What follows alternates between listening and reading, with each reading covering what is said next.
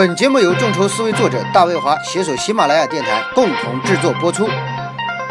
大家好，欢迎大家关注众筹思维，打造中小企业产业新模式。今天为大家带来的是第二章众筹项目招商模式第二节众筹模式的分类。欢迎大家关注。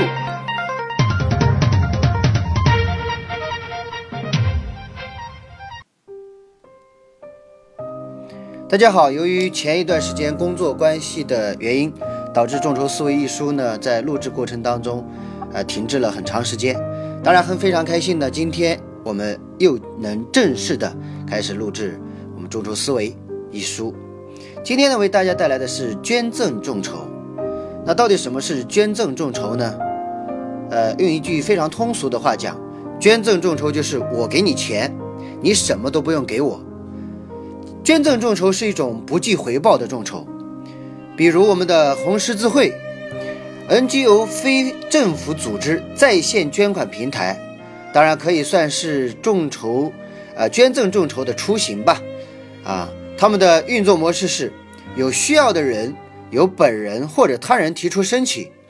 ，NGO 呢做尽职调查，证实情况，NGO 在网上发起项目，从公众募捐。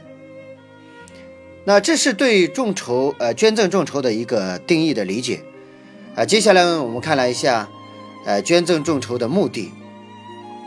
我们说捐赠众筹，顾名思义，其目的主要用于公益事业领域，支持者对某个项目的出资支持，更多表现的是重在参与的属性，或者精神层面的收获，支持者几乎不会在乎自己的出资。最终能否得到多少回报？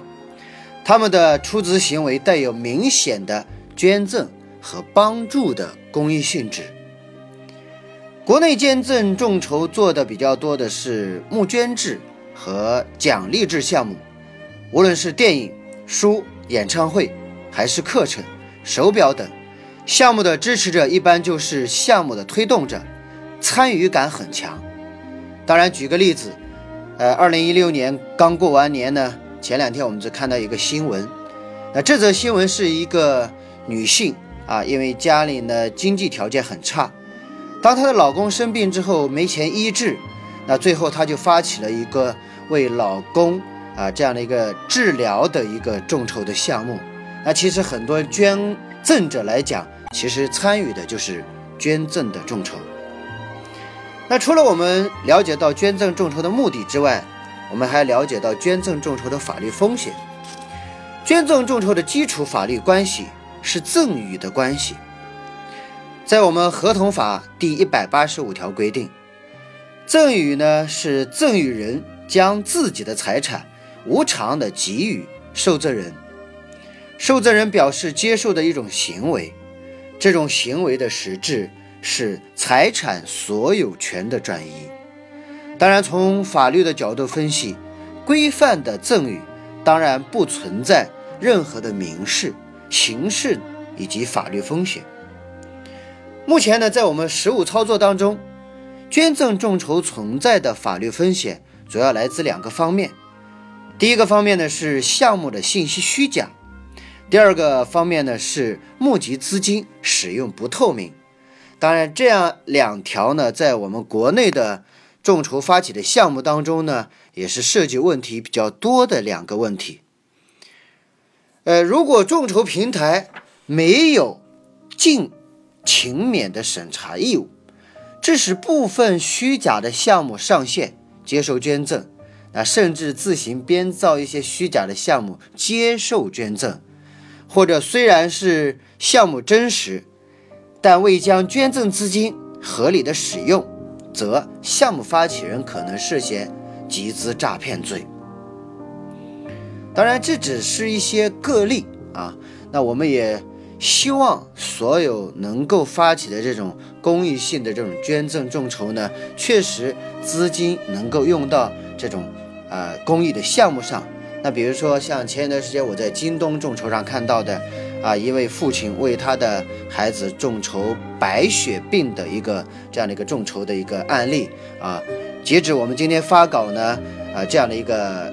事例呢，众筹的一个事例呢，还在京东平台上还继续在发布啊。当然啊，我们也希望所有的这样的一些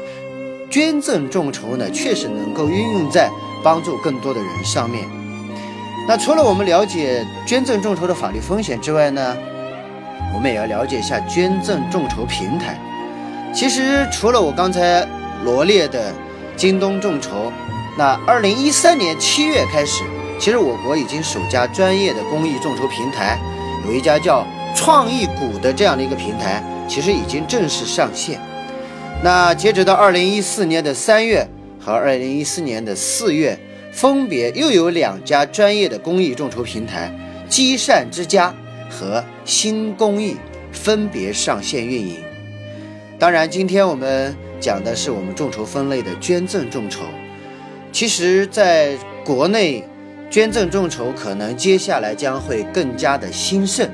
啊，甚至说这样的形式呢，也会被很多的人啊，很多的这这种项目，很多的这种可能需要别人帮助的这样的一些类型的项目上，可能会更多的发起。啊，当然在这里呢，大卫华老师也希望所有参与捐赠众筹的人，一定要对项目有一个深度的认知和了解，啊。呃，其实抱着捐赠众筹去参与的，你就不要去求更多的回报。当然，也更希望在你们捐赠完之后，能更多的去关注项目资金的合理的分配和确实用到，帮助更多的人，成就更多的人。好了，非常感谢大家今天关注我们众筹思维打造中小企业产融新模式的众筹平台啊，以及我们的大卫华老师的众筹思维啊打造新。呃，打造中小企业产融新模式一书的发行，那我们可以登录啊新华书店，也可以登录啊大卫华老师的微信幺八六幺六九九七二五五，更多的关注我们众筹思维新书的发布。好了，感谢大家今天的收听，谢谢，再会。